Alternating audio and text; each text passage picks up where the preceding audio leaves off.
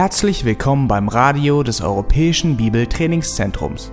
Unser Anliegen ist, dass der folgende Vortrag Sie zum Dienst für unseren Herrn Jesus Christus ermutigt.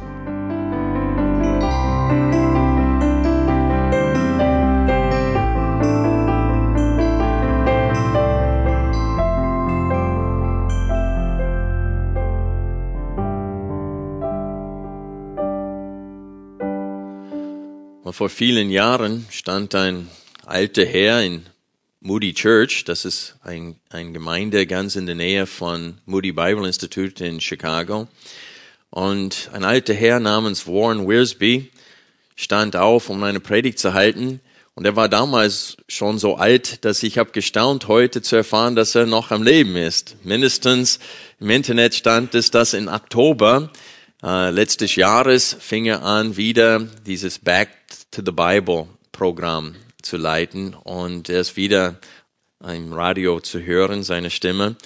Und er stand an dem Sonntag auf, ich weiß nicht mehr, ob es ein Sonntag war, aber auf jeden Fall, es war ein Abendgottesdienst, um zu predigen und er hat seine Bibel hochgehalten und er hat Folgendes gesagt. Wie ihr mit diesem Buch umgeht, ist wie ihr mit Gott umgeht wie ihr mit diesem Buch umgeht, ist wie ihr mit Gott umgeht. Ich habe mich jetzt dafür entschieden, Psalm 119 mit euch zu betrachten über einen längeren Zeitraum. Da sind 22 Strophen in diesem Psalm und zusätzlich zu der heutigen Predigt möchte ich dann noch 22 Mal aus diesem Psalm predigen. Die Predigt heute sollte als Einleitung oder Einführung in diesem Psalm dienen. Warum habe ich diesen Psalm gewählt? Und ich habe diesen Psalm gewählt, weil es ein Gebet ist, das ich selbst dringend, dringend nötig habe. Dieser ganze Psalm ist ein Gebet. Wir singen manchmal Lieder, auch aus unserem Liederbuch, und es geht, es fällt uns gar nicht auf, dass das ein Gebet ist, das wir singen. Für uns ist es ein Lied, aber es fällt uns nicht auf, dass es ein Gebet ist, dass wir direkt zu Gott reden, dass wir bitten Gott um gewisse Dinge. Und Psalm 119 ist in erster Linie ein Gebet. Und ich habe dieses Gebet nötig, was wir hier in diesem Psalm sehen. Denn der Eifer und das Verlangen nach Gott in diesem Psalm ist größer als der Eifer und das Verlangen nach Gott in meinem eigenen Herzen. So viel habe ich schon erkannt beim Lesen dieses Psalms, dass der Eifer des Psalmist, äh, des Psalmisten ist größer als mein Eifer für Gott.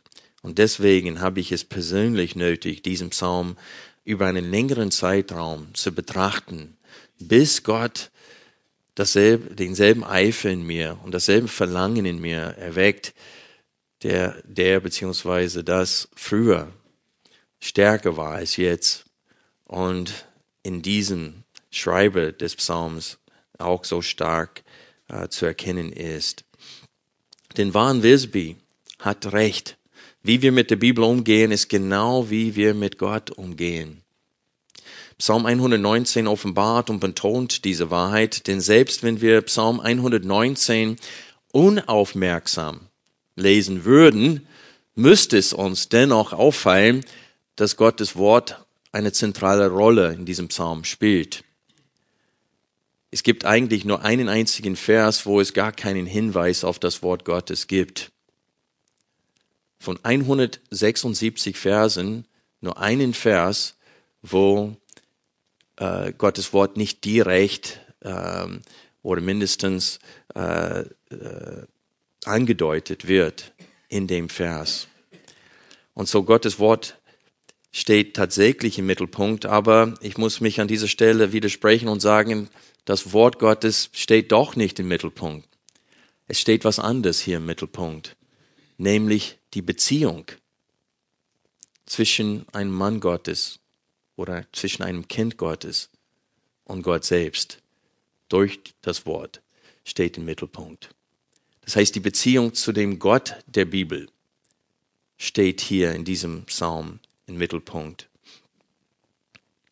Viele der Psalmen betonen die Beziehung des Volkes Israels zu Gott. In diesem Psalm sehen wir dennoch die persönliche Anbetung der einzelnen Menschen. Denn auch wenn dieser Psalm in einer Versammlung gesungen wurde, wurde es immer individuell gesungen. Wir wollen jetzt äh, die Eigenschaften dieses Psalms betrachten und die erste Eigenschaft, die ich betonen möchte, ist genau dies, dass dieser Psalm ein persönlicher Psalm ist. Ich möchte euch bitten, die ersten acht Verse, das heißt Strophe 1 mit mir zu betrachten und dann wollen wir Strophe 22, nämlich die letzte Strophe, betrachten, damit ihr einfach ein Gefühl bekommt für äh, den Inhalt dieses Psalms. Ich lese vor. Glücklich sind, die im Weg untadelig sind, die im Gesetz des Herrn wandeln. Glücklich sind, die seine Zeugnisse bewahren, die ihn von ganzem Herzen suchen, die auch kein Unrecht tun, die auf seinen Wegen wandeln. Du hast deine Vorschriften geboten, dass man sie eifrig beobachte. Oh, dass doch meine Wege beständig wären, um deine Ordnungen zu halten. Dann werde ich nicht beschämt werden, wenn ich beachte alle deine Gebote. Ich will dich preisen mit aufrichtigem Herzen, wenn ich gelernt habe die Bestimmungen deiner Gerechtigkeit. Deine Ordnungen will ich halten. Verlass mich nicht ganz und gar. Und dann die letzte Strophe. Vers 169. Lass mein Schreien nah vor dich kommen, Herr. Gib mir Einsicht nach deinem Wort. Lass vor dich kommen mein Flehen. Errette mich nach deiner Zusage. Meine Lippen sollen Lob her hervorströmen lassen denn du lehrst mich deine Ordnungen. Meine Zunge soll dein Wort besingen, denn alle deine Gebote sind Gerechtigkeit. Lass deine Hand mir zu Hilfe kommen, denn ich habe deine Vorschriften erwählt. Ich sehne mich nach deiner Hilfe, Herr. Dein Gesetz ist meine Lust. Meine Seele soll leben und dich loben. Deine Bestimmungen sollen mir helfen. Ich bin umhergeirrt wie ein verloren gegangenes Schaf. Suche deinen Knecht, denn ich habe deine Gebote nicht vergessen. Also hier in der Einleitung und im Schlusswort sehen wir, wie persönlich dieser äh, Psalm ist. Dieses Psalm ist zwischen dir und Gott, nicht allein zwischen dem Psalmist und Gott. Warum sage ich das? Und es wird viel spekuliert in Kommentaren über den Schreiber dieses Psalms. Weiß David, weiß Daniel, wann wurde es geschrieben, wie alt oder wie jung war der Schreiber.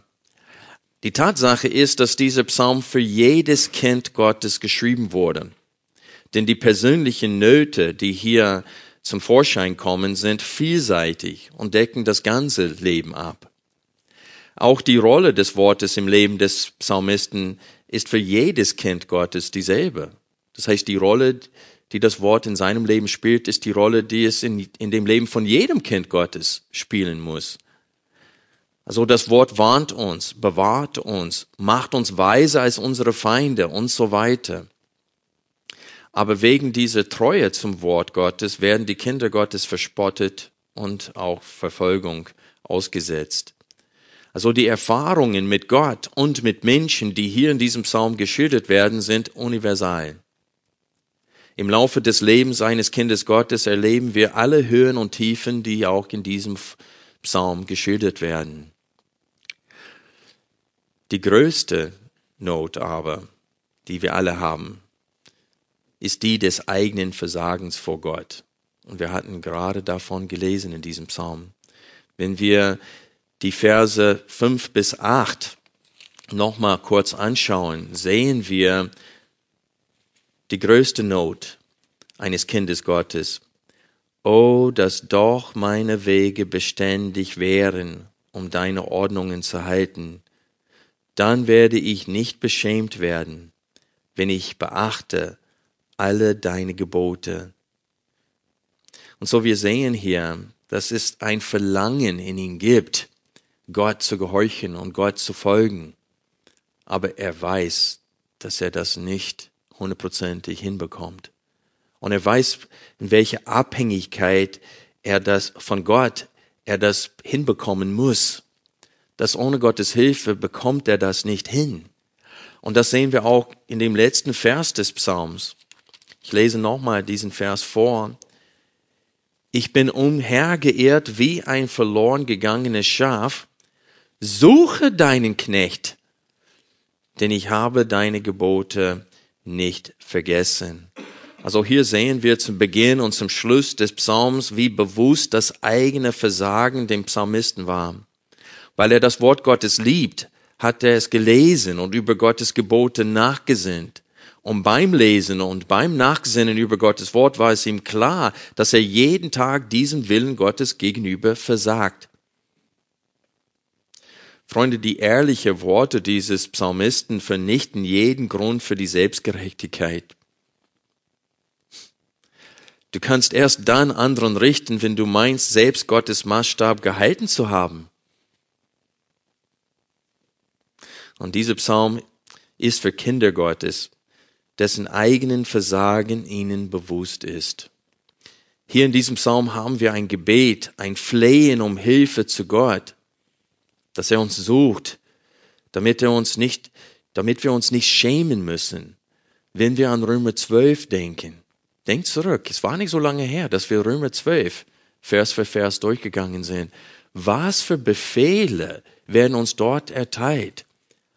Wir sollen nicht vom Bösen überwonnen werden, sondern wir sollen das Böse mit dem Guten überwinden. Und es steht da, dass wir nicht Böse mit Bösem vergelten sollen, dass wir sogar unsere Feinde lieben sollen und so weiter. Wer von uns ist dazu fähig? Ohne Gottes Hilfe. Wenn wir 1. Korinther 13, die ersten sieben Verse lesen, dann müssen wir uns meistens was? Schämen, genau wie dieser Psalmist, der sagt, ich lese dein Wort. Und er sagte, oh, dass meine Wege beständig wären, dann müsste ich mich nicht schämen. Und ich kann mit ihm sagen, oh, dass meine Wege beständig wären, damit ich mich nicht schämen müsste, wenn ich 1. Korinther 13, die ersten sieben Verse lese, wo die Liebe beschrieben wird, was die Liebe ist und was sie nicht ist. Aber wenn ich diesen Abschnitt lese, sehe ich nicht Tim Kelly da. Ich sehe Jesus Christus da aber nicht Tim Kelly. Und ich muss mich schämen. Und so, wir sind völlig von Gott abhängig, sein Wort zu halten. Wer geistliche Fortschritte erleben will, muss erstmal so weit kommen wie diese Psalmist. Er muss seine Unzulänglichkeit, seinen Nächsten so zu lieben, wie er sich selbst liebt, erkennen. Das muss ihm bewusst sein. Er muss zu der Erkenntnis kommen, dass getrennt von Jesus er nichts Gutes tun kann. Denn der Wille Gottes ist mehr als nicht stehlen. Wir sollen nicht mal begehren. Gottes Wille ist mehr als nicht morden. Wir sollen nicht mal zornig einander gegenüber werden. Gottes Wille ist mehr als die Ehe nicht brechen. Wir sollen eine Frau nicht mal anschauen, um sie zu begehren. Und die Liebe zu unserem Nächsten ist mehr als die Höflichkeit. Sie fordert von uns, dass wir nicht mal Scheldwort mit Scheldwort vergelten. Sie fordert von uns, dass wir andere Menschen sogar höher achten als uns selbst. Das ist Gottes Maßstab. Und wenn wir wirklich verstehen, wozu Gott uns berufen haben, dann ist unsere Dankbarkeit für den Tod Jesu Christi am Kreuz für uns noch größer. Denn wir, es muss uns dann richtig klar sein, dass keine einzige von uns schafft das. Kein einziger von uns schafft. Wir schaffen es nicht mal einen ganzen Tag, das zu tun wozu wir hier gefordert werden. Denn Gottes Wille ist nicht nur passiv, es ist nicht nur nicht äh, was Böses tun. Es steht in Jakobusbrief, wenn ihr das Gute wisst, was ihr tun sollt und es nicht tut, dass auch das Sünde ist. Also uns zurückziehen und abkapseln von allen Menschen, damit wir nicht sündigen, geht auch nicht. Denn das, auch das ist Sünde, weil du dienst deinem Nächsten nicht. Und Gott ruft uns dazu. Also wir alle stehen in großer, großer Not dem Willen Gottes gegenüber, denn in diesem sündigen Fleisch schaffen wir es nicht, anderen so zu lieben, wie wir von Gott aufgefordert werden. Es gibt nur eine Möglichkeit dafür, laut Galate 5. Und was ist diese Möglichkeit? Wandelt im was? Im Geist. Und dann werdet ihr was nicht tun? Die Begehrten des Fleisches. Die einzige Möglichkeit, diese böse, sündige Natur, die in uns wohnt, zu besiegen und zu überwinden, ist es, im Heiligen Geist zu wandeln. Und wie geht das? Was müssen wir tun, um im Heiligen Geist zu wandeln? Dieser Psalm sagt es uns. Wir müssen das Wort Gottes in unserem Herzen verstecken, bewahren. Wir müssen nachsinnen über Gott und sein Wort. Und der Schreiber sagt, er tut das. Wir müssen im Gebet Gott anflehen, dass er uns zur Seite steht, dass er uns sucht, dass er uns hilft. Nur dann wandeln wir im Heiligen Geist. Nur dann erleben wir Situationen, wo jemand uns angreift auf der Arbeit, völlig unerwartet, und wir reagieren in Sanftmut und Milde und wir müssen selbst staunen. Und nachher wollen wir, nachdem wir diese Glaubensprüfung bestanden haben, wir wollen nur eine, eine alleine mit dem Herrn sein, damit wir ihn danken können dafür, denn wir wissen, er hat das in uns bewirkt. Denn wir wissen, das ist nicht, wie ich normalerweise reagieren würde auf so eine Situation. Nein, unsere Not, unsere alle Not ist, wir kennen den Willen Gottes, aber wir tun das nicht, was nötig ist, um in Gottes Kraft seinen Willen zu tun. Also diesem Psalmist war sein Versagen bekannt, deswegen fleht er Gott um Hilfe an. Wir sehen, wie persönlich dieser Psalm ist, auch anhand der Personalpronomen ich, mich und mein beziehungsweise meine. Äh, mein, meine, meinen und so weiter kommen 78 Mal vor in diesem Psalm. Mein Gott, meine, es ist immer mein, mein, meine. Und dann das, diese Personalpronomen ich kommt 137 Mal vor. Wenn wir bedenken, dass es nur 176 Versen gibt, das ist ziemlich häufig. 137 Mal ich wird verwendet in diesem Psalm. Auch, auch mich kommt 73 Mal vor. Und so wir sehen, dass dieser Psalm sehr, sehr persönlich ist. Deswegen habe ich vorhin gesagt, dass auch wenn dieser Psalm in der Versammlung gesungen wurde, hat jeder für sich den Psalm gesungen. Versteht ihr, was ich damit meine? Ich möchte das kurz illustrieren anhand unseres Liederbuches. Ich weiß nicht, ob jeder eins in der Nähe hat, aber wenn wir das Lied 30 aufschlagen, dann haben wir ein Beispiel von einem Gemeinschaftslied.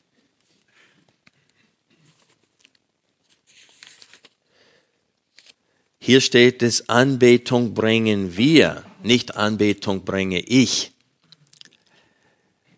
dir Jesus Christus Lamm. Wir stehen staunend hier. So wir haben wir und wir und dann wird über uns gesprochen. Und das ist ein Gemeinschaftslied, wo man dann äh, als Gemeinde, als, als äh, Leib Jesu Christi, wir gemeinsam singen und gemeinsam Gott um gewisse Dinge bitten.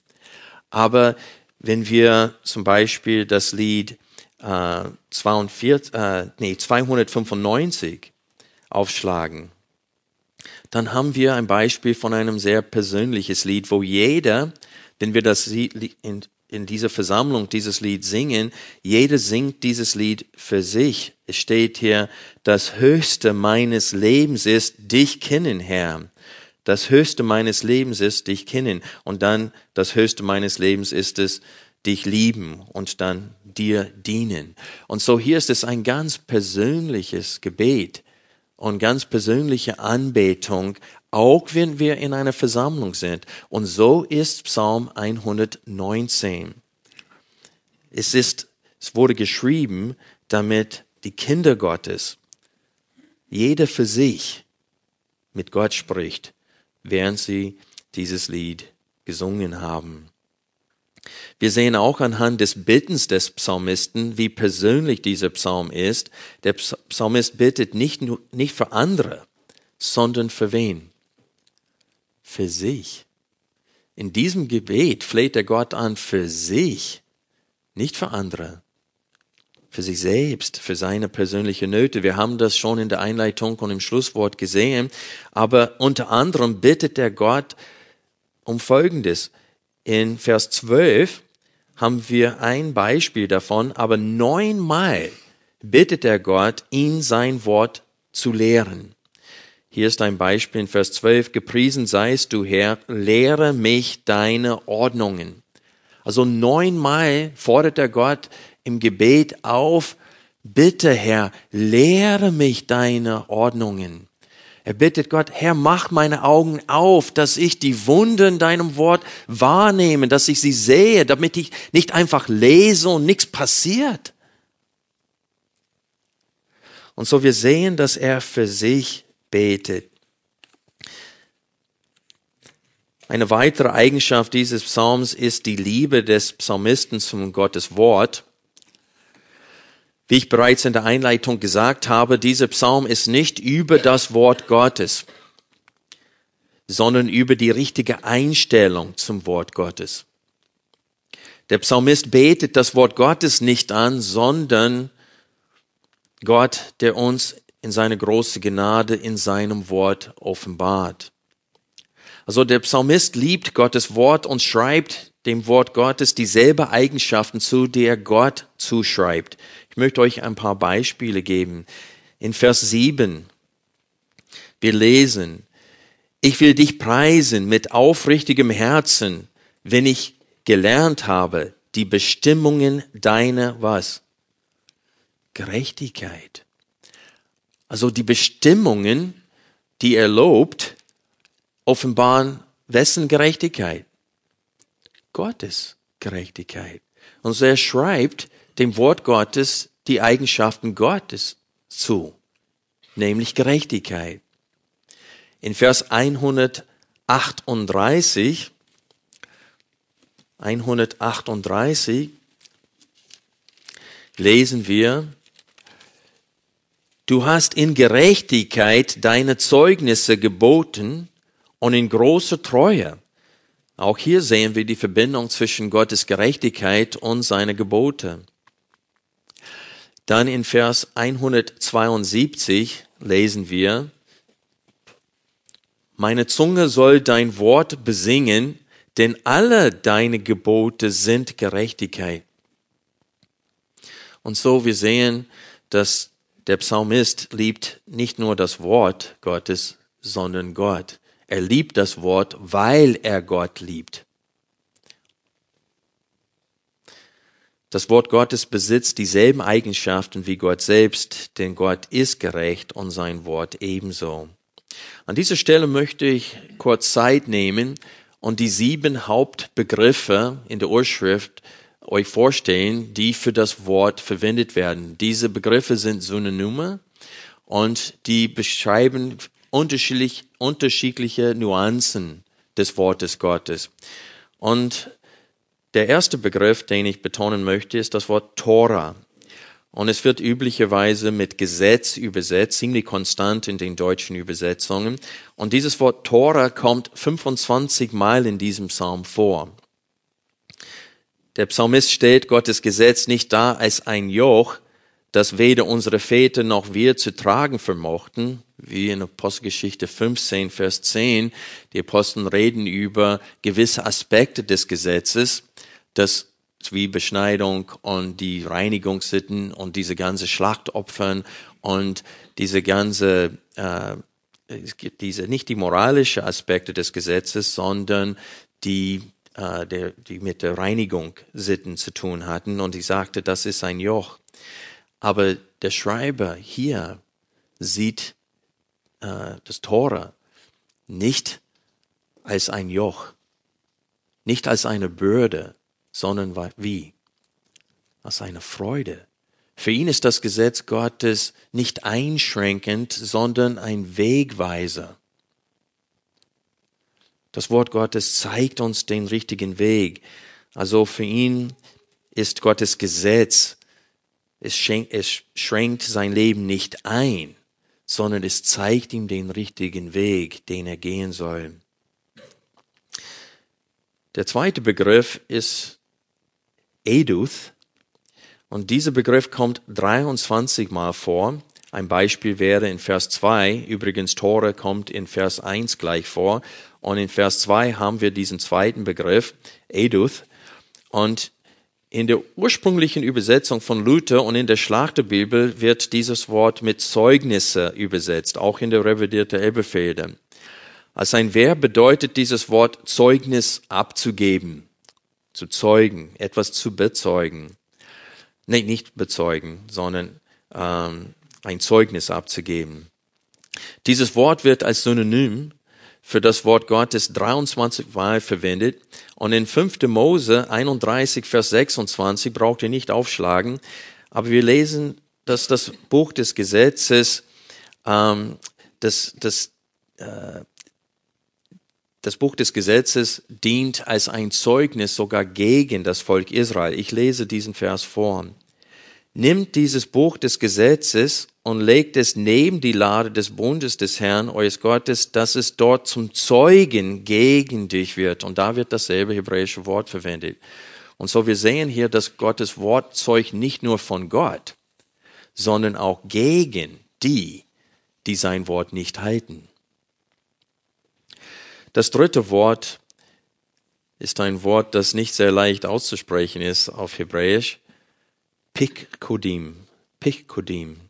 Kommt 21 Mal vor, wird in der revidierte Elberfelder konstant mit Vorschriften übersetzt und in der Luther- und Schlachterbibel konstant mit Befehle übersetzt. Dieses Wort hat mit den Forderungen Gottes zu tun. Als souveräner Schöpfer aller Dinge fordert Gott von seinem Geschöpf gewisse Dinge.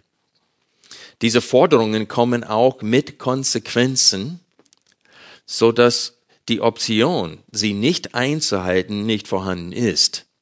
Und diese, äh, ein Beispiel von diesem äh, Wort sehen wir in Vers 4, wo es steht, du hast deine Befehle gegeben, dass man sie eifrig befolge. So in der ähm, Schlachtübersetzung. In der Elberfelder steht das Wort Vorschriften. Auf Englisch heißt es, you have laid down precepts that are to be fully obeyed.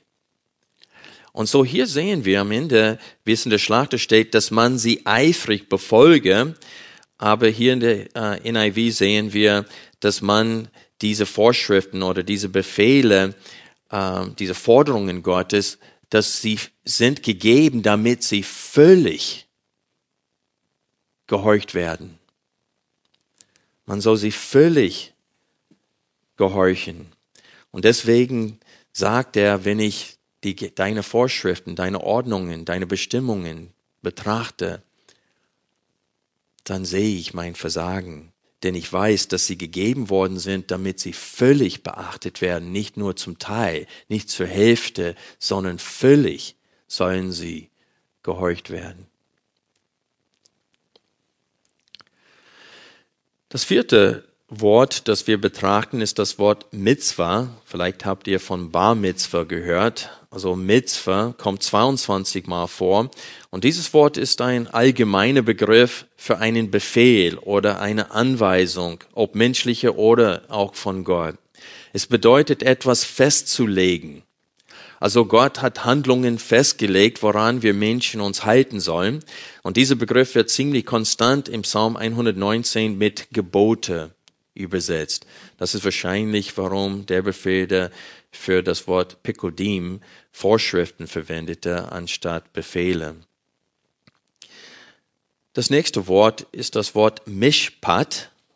Mishpat. Es kommt 23 Mal vor und wird in der revidierten Elberfelder und in der Schlachter 2000 Bibel konstant mit Bestimmungen übersetzt.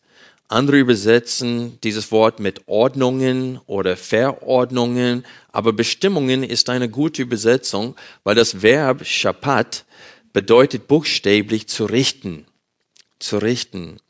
Mishpat bedeutet als Nomen buchstäblich die Gerichte Gottes, wird aber hier in der, äh, in der Elbefede nur in Vers 25 mit Gerichte übersetzt, sonst immer mit Bestimmungen.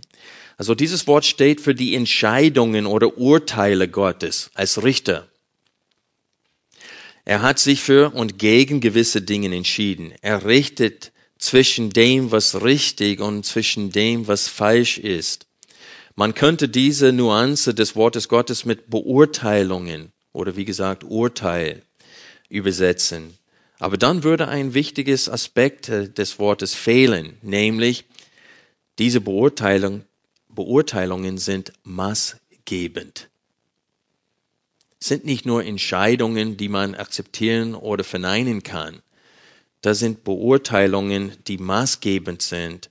Und daher ist die Übersetzung Bestimmungen sehr gut. Das sind Gerichtsentscheidungen, die Gott äh, getroffen hat. Und die sind bestimmend für das Leben. Deswegen sind sie Bestimmungen. Das sechste Wort, das wir betrachten wollen, ist das Wort Dabar. Und das Wort kommt mindestens 24 Mal. Warum sage ich mindestens? Es kommt auch ähm, nicht unbedingt in Bezug auf das Wort Gottes vor, äh, aber mindestens 24 Mal direkt in Bezug auf Gottes Wort.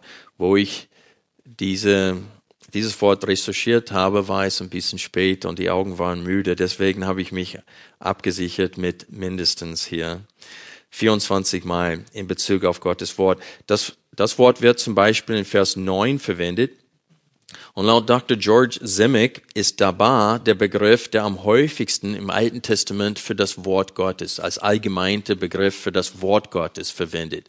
Im Neutestament kennt ihr das Wort Logos. Ähm, es gibt äh, auch andere Worte, die verwendet werden für das Wort Gottes. Aber im Alten Testament wird das Wort äh, Dabar äh, etwa 400 Mal verwendet für das Wort Gottes. In 5. Mose 34, 28, wo die zehn Gebote als die zehn Worte Gottes dargestellt werden, das ist das Wort Dabar. Und so hier sehen wir, dass das Wort Dabar steht für eine Zusammenfassung des Wortes Gottes, aber auch für einzelne Befehle innerhalb des Wortes Gottes. Ein wichtiger Begriff für das Wort Gottes. Es wird auch verwendet in Jesaja, wo es um die Unvergänglichkeit des Wortes Gottes geht. Und ich möchte den Text aus dem Neuen Testament vorlesen, aus 1. Petrus, Kapitel 1, die Verse 23 äh, bis 25, wo dieser Text aus dem Alten Testament zitiert wird. 1. Petrus, Kapitel 1, Vers 23. Denn ihr seid wiedergeboren nicht aus vergänglichem Samen, sondern aus unvergänglichem, durch das lebendige und bleibende Wort Gottes. Denn alles Fleisch ist wie Gras und alle seine Herrlichkeit wie des Grases Blume. Das Gras ist verdorrt und die Blume ist abgefallen, aber das Wort des Herrn bleibt in Ewigkeit. Dies aber ist das Wort, das euch als Evangelium verkündigt worden ist. Und so hier, wo Petrus zitiert aus Jesaja für das Wort, das ist das Wort Dabar im Alten Testament. Das siebte Wort, das 19 Mal für das Wort Gottes verwendet wird, ist das Wort Imra.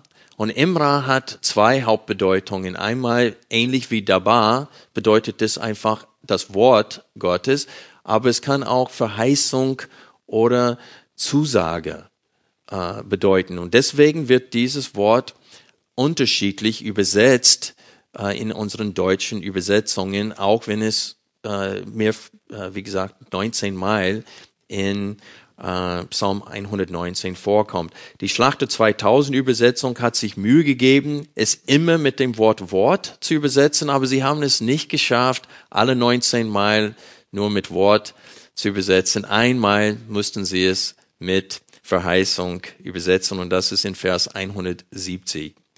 Aber die Elberfelder von den 19 Mal, wo das Wort vorkommt, neun, äh, zehnmal übersetzt, wird es übersetzt mit Zusage. Das heißt Verheißung, ein Versprechen Gottes.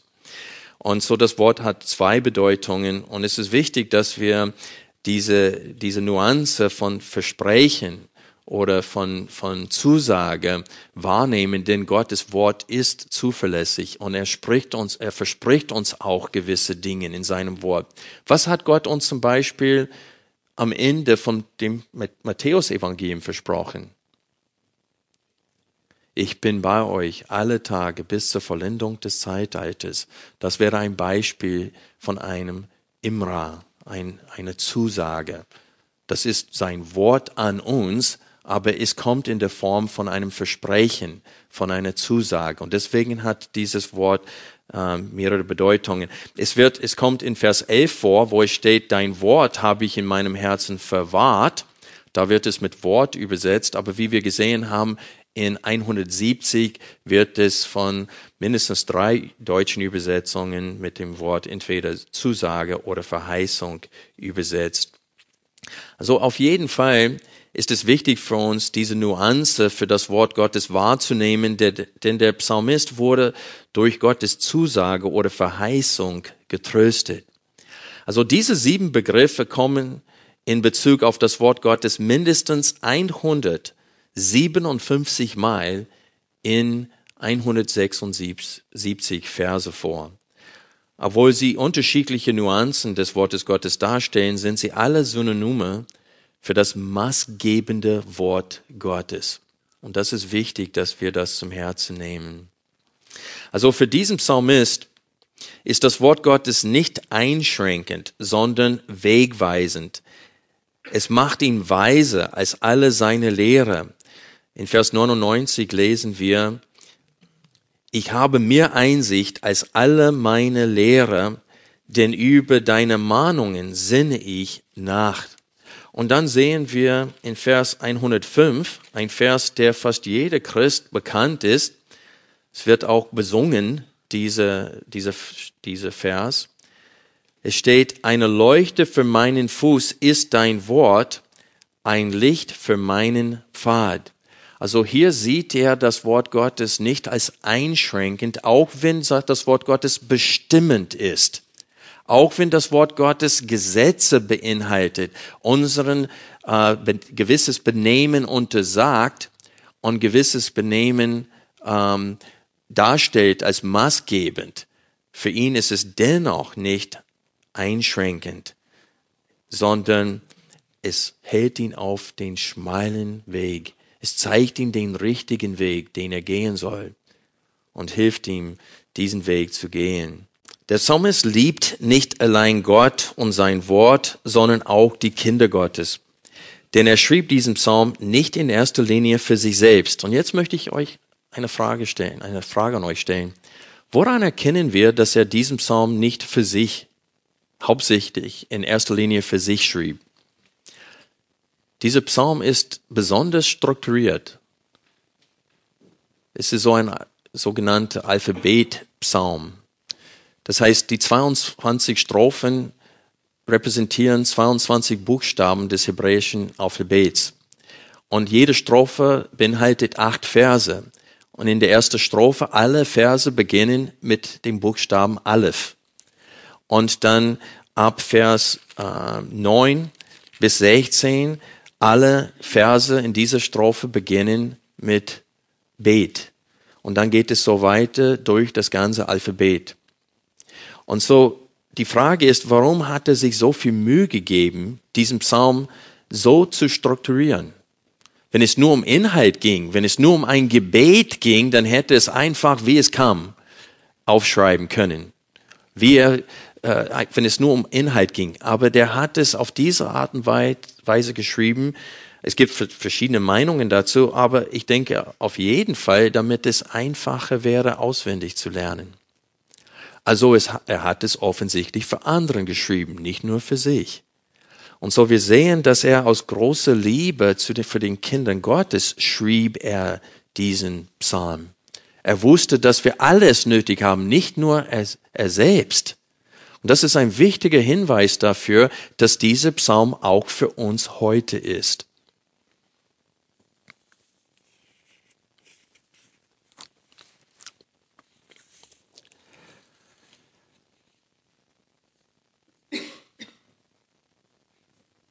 Ich komme jetzt zum Schlusswort. Ich kann mich mit diesem Schreiber in einer Sache gut, allzu gut identifizieren. Und das ist das, was ich mehrmals in der Predigt schon betont habe. Er nimmt wahr seines Versagens vor Gott. In Vers 5, Oh, dass doch meine Wege beständig wären, um deine Ordnungen zu halten. Da kann ich voll und ganz mit ihm identifizieren, mich mit ihm identifizieren. Mir ist es auch klar, dass ich unbeständig bin in dem Halten des Wortes Gottes. Das Wollen ist vorhanden, wie Paulus in Römer 7 schrieb, nur das Vollbringen ist noch nicht vollkommen. Aber was mal stark und mal schwach bei mir vorhanden ist, sind die Emotionen Liebe und Hass, die mehrfach vorkommen in diesem Psalm. Ich möchte ein paar Beispiele vorlesen. Wir lesen zum Beispiel in Vers 47, ich habe meine Lust an deinen Geboten, die ich liebe. Vers 97, wie liebe ich deine Gesetze? Es ist mein Nachdenken den ganzen Tag. Aus deinen Vorschriften empfange ich Einsicht. Darum hasse ich jeden Lügenpfad. Vers 113. Die Gemeinen hasse ich, aber ich liebe dein Gesetz. Vers 128. Darum wandle ich aufrichtig nach allen deinen Vorschriften.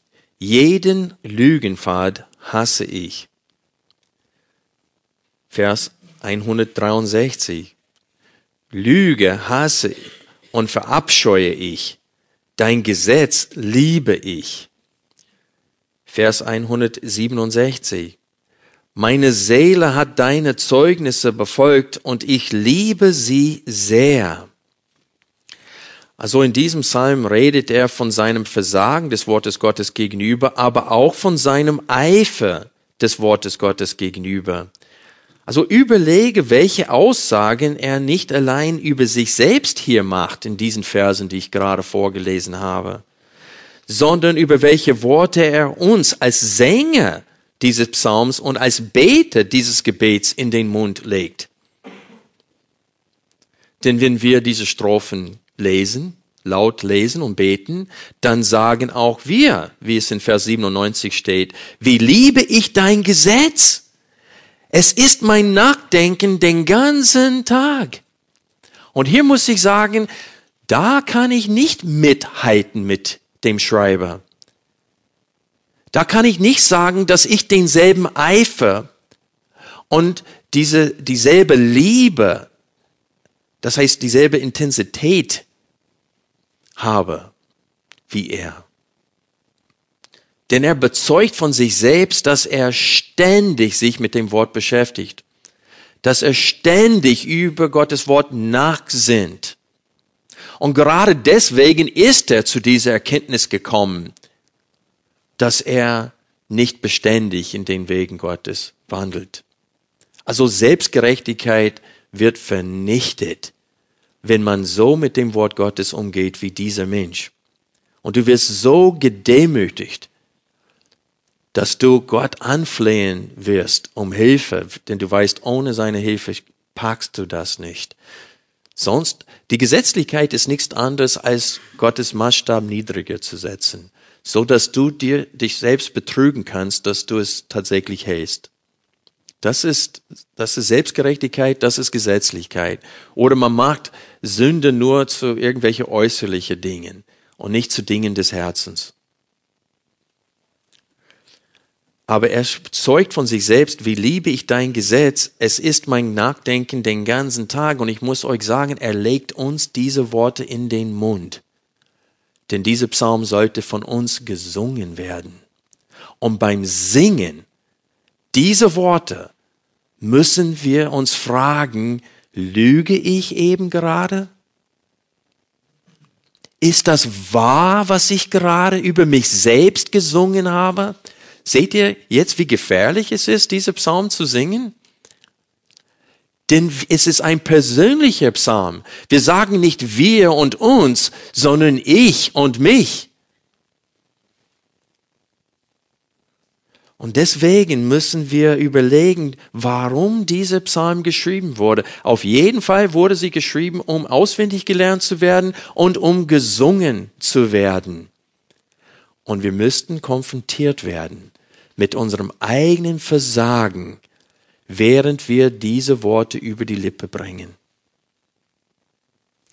Und das ist mein Ziel in den nächsten 22 Predigten von diesem Psalm dass wir alle mit unserem Versang, Versagen, tatsächlichem Versagen, unseren Ehepartnern gegenüber, unseren Kindern gegenüber, unseren Arbeitskollegen gegenüber, den Menschen, die wir ständig begegnen, ihnen gegenüber versagen wir ständig und wir brauchen Gottes Hilfe dringend. Also mir ist nicht allein mein Versagen deutlich, sondern auch mein Mangel an Eifer für Gott durch das Lesen dieses Psalmes geworden. Freunde, mein ernstes Gebet zu Gott ist es, dass Gott uns hilft, das Fünklein, das in uns brennt, wirklich neu anzufachen. Dass wir diesen Eifer und diese Liebe für das, was Gott liebt und dass dieser Hass für das, was Gott hasst, dass das in uns steigt, so dass wir viel mehr Eifer für Gott haben und für sein Wort und dass wir mit viel mehr Abhängigkeit von Gott leben und wandeln, so dass wir tatsächlich im Heiligen Geist wandeln und damit die Frucht des Geistes tatsächlich ausgestrahlt werden von uns aus allen Poren sollen Menschen erkennen, dass wir ganz, ganz anders sind. Warum? Weil wir auf Lebenssituationen ganz anders reagieren, als sie es tun.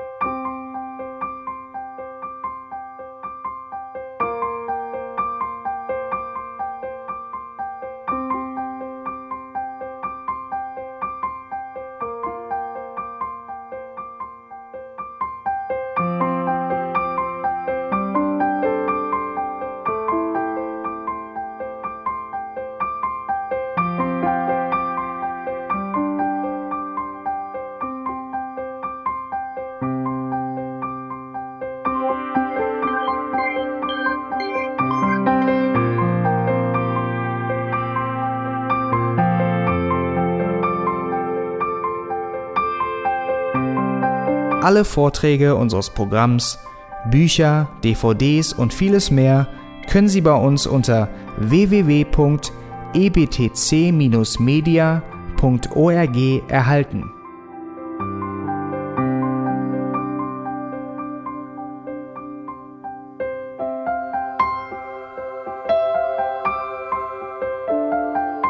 Radio Neue Hoffnung ist frei und ohne Werbung nur aufgrund Ihrer Spenden möglich. Wenn Sie weitere Informationen dazu finden möchten, wie Sie Radio Neue Hoffnung unterstützen können, besuchen Sie die Webseite www.rnh.de.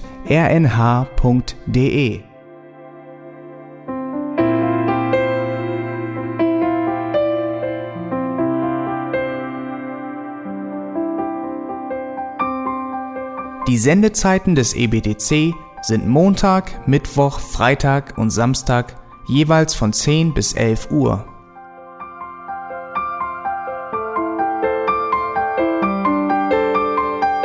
Sie finden uns im Internet unter www.auslegungspredigt.org. Eine E-Mail können Sie uns senden an radio@auslegungspredigt.org. Telefonisch erreichen Sie uns unter 0049 30 60 988 610. Unsere Postanschrift ist EBTC Havelländer Ring 40 in 12629 Berlin, Deutschland.